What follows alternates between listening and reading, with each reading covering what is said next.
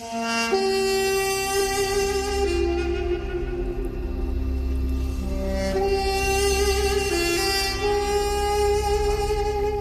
muerte de un hombre en la cruz, que cada año millones de cristianos conmemoran durante la Semana Santa, se ha convertido en el símbolo de esta religión. Los cuatro evangelios narran con detalle cómo fueron las últimas horas de Jesús y concuerdan en situar su muerte un viernes dentro de las festividades de la Pascua judía, probablemente, según algunos historiadores, un 7 de abril del año 30.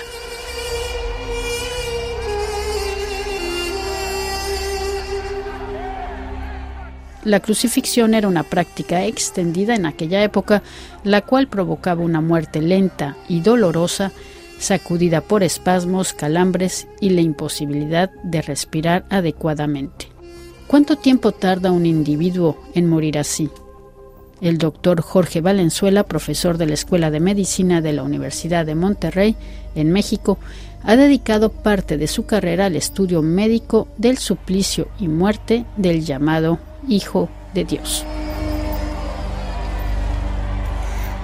Entonces, eh, bueno, mi primera pregunta es, ¿de, ¿de, qué murió? Le hago una pregunta como doctor, ¿de qué murió Jesús de Nazaret? Muy probablemente murió de un paro cardiovascular y respiratorio debido a múltiples complicaciones como son la insuficiencia respiratoria por la posición de la crucifixión, Probablemente también hubo choque hipovolémico, es decir, choque por falta de sangre en su cuerpo y probablemente también por los traumatismos recibidos.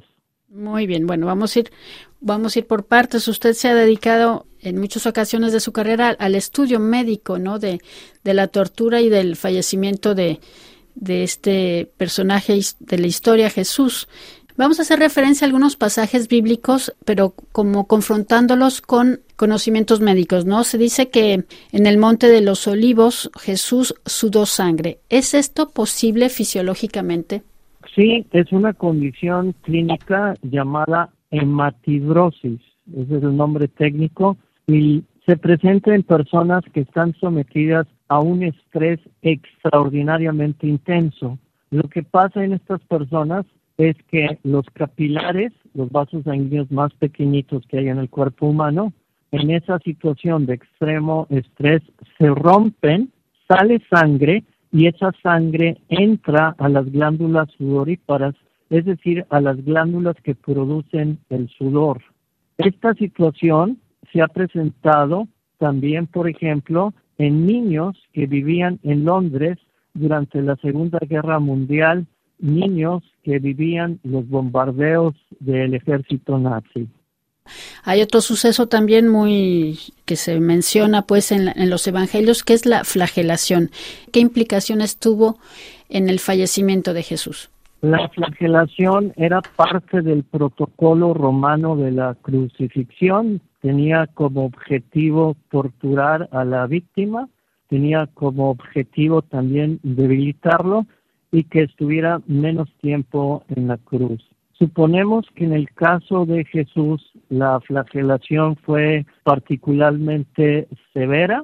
También se le colocó la espina de coronas, que también no era parte del protocolo. Es decir, suponemos que en el caso de Jesús los soldados romanos fueron más agresivos de, lo normal. La flagelación se lleva a cabo con un látigo y el látigo tenía varias eh, lengüetas de cuero y en esas lengüetas de cuero colocaban bolas metálicas y fragmentos de huesos. Las bolas metálicas al golpear el cuerpo de la víctima producían contusiones profundas y los huesos cortados en las lengüetas al pegar contra la piel producían primero laceraciones de piel, es decir, heridas profundas y posteriormente laceraciones de músculo. Al final de la flagelación quedaba la carne viva, los músculos vivos colgando debe de haber sido extraordinariamente doloroso.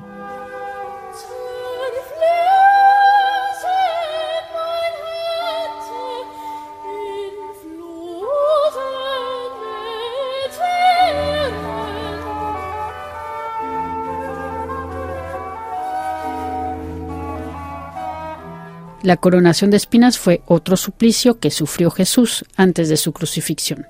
Doctor Jorge Valenzuela. No era parte del protocolo colocar una corona de espinas. Eso fue algo agregado por los soldados romanos en ese momento y era una forma de burlarse de Jesús. Y esto eh, fisiológicamente también se sabe más ahora, ¿no? No era una corona exactamente, ¿no? Sino que es más bien como un casco. ¿Qué se, ¿Qué se sabe de esto? Creo que el punto realmente importante desde el punto de vista médico es que las espinas penetraron piel, penetraron vasos sanguíneos y creo que cualquiera de nosotros que ha visto una pequeña herida en cabeza sabemos cuánto sangra la cabeza, el, sangrado es entonces, se agrega sangrado con la corona de espinas, se agregan dolores muy, muy intensos, dolores que se pueden hasta cierto punto comparar con los dolores de los dientes y hay que tomar en cuenta que cada vez que esa corona o ese casco de espinas se movieran, pues iban a provocar más dolor. Muy bien, ahora vamos a entrar de lleno a la crucifixión, que era pues una manera de matar a los a los delincuentes en la época romana, ¿no? ¿Cuál era el principio de la crucifixión? ¿Una agonía lenta? Probablemente la crucifixión fue creada por los persas y después los romanos perfeccionaron este método de tortura que tenía como objetivo que la víctima sufriera, que fuera muy visible para el resto de la población, es decir, que vieran cuál era el futuro y hay que recordar que la crucifixión no se aplicaba a todas las personas. Los ciudadanos romanos no podían ser sujetos de crucifixión, estaba para el resto de las personas y tenía como objetivo prolongar el dolor, que doliera mucho tiempo, que los demás lo pudieran ver. ¿De qué morían los crucificados? ¿Era de la herida de los clavos o de qué es lo que sucede fisiológicamente cuando una persona es clavada en la cruz? Lo más probable es que las personas crucificadas mueran o hayan muerto por insuficiencia respiratoria. Cuando un cuerpo está colocado en esa posición, es extraordinariamente difícil respirar. La respiración incluye la inspiración y la expiración. En esa posición es muy difícil expirar. Para que una persona crucificada pueda expirar, necesita empujarse con los pies hacia arriba para tratar de secar el aire. Muy difícil, sobre todo tomando en cuenta que los pies tienen clavos y las manos o las muñecas, más bien dicho, tienen clavos. Entonces, ¿qué va pasando con esta persona? Cada vez en su cuerpo hay menos oxígeno y cada vez hay más dióxido de carbono. Se va intoxicando con dióxido de carbono y probablemente llegue un punto en que ya no se da el proceso fisiológico de la respiración. Digamos, esa es la punta del iceberg. ¿Qué más podemos incluir? Pérdida severa de sangre que lleva a la persona a un choque hemorrágico, choque por falta de sangre. ¿Qué más? Los traumatismos recibidos que también contribuyen a, la muerte. ¿Qué más?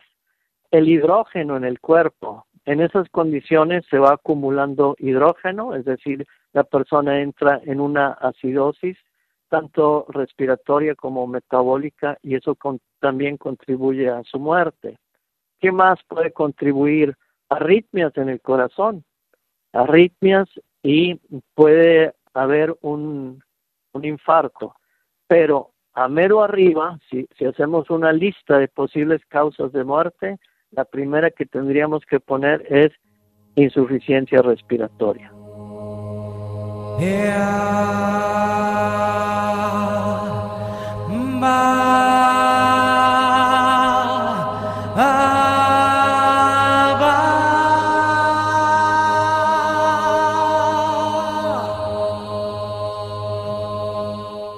Ahora usted creo que también en, un artículo que usted eh, escribió sobre esta, sobre las causas médicas de, la muerte, la causa médica de la muerte de Jesús, eh, mencionaba que quizás hubiera sido muy difícil que, pudiera hablar Jesús por, por esta misma insuficiencia respiratoria.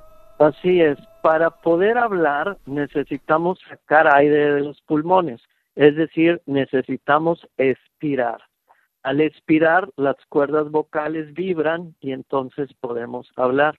Por lo tanto, debe de haber sido extraordinariamente difícil para Jesús hablar desde la cruz. Por lo tanto, creo que esas palabras que dijo le tienen que haber sido extraordinariamente dolorosas y difíciles de pronunciar.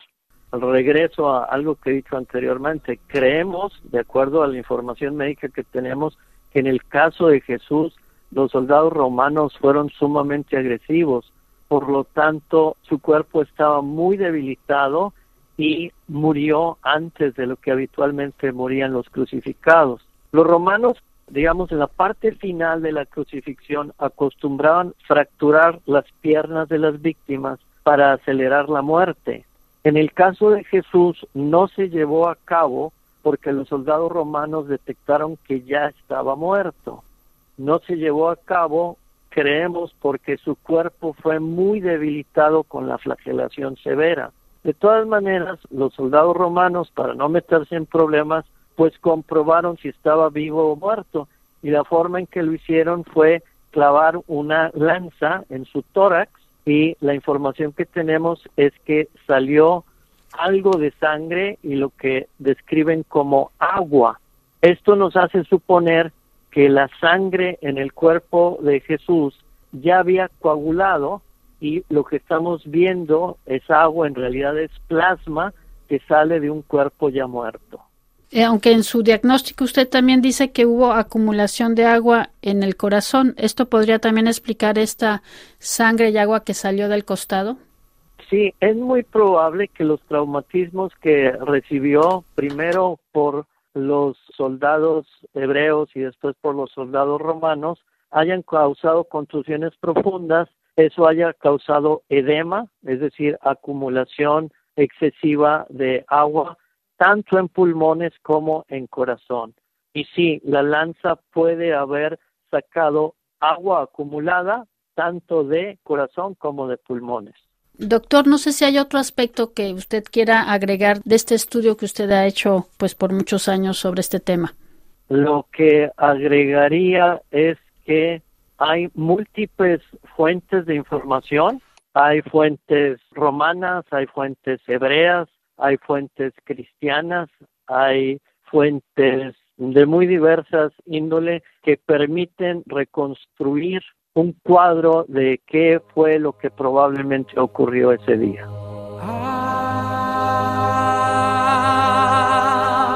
Escuchábamos al médico Jorge Valenzuela, profesor de la Universidad de Monterrey, en México.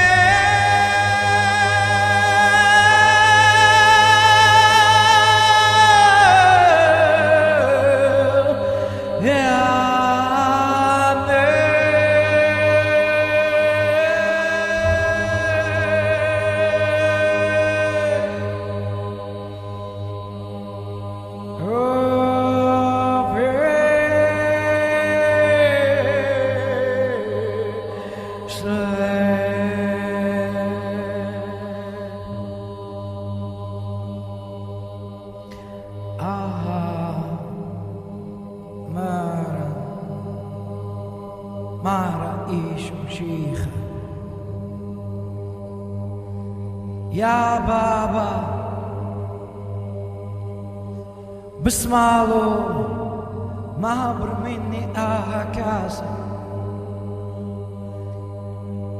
e se esse viano. Oh!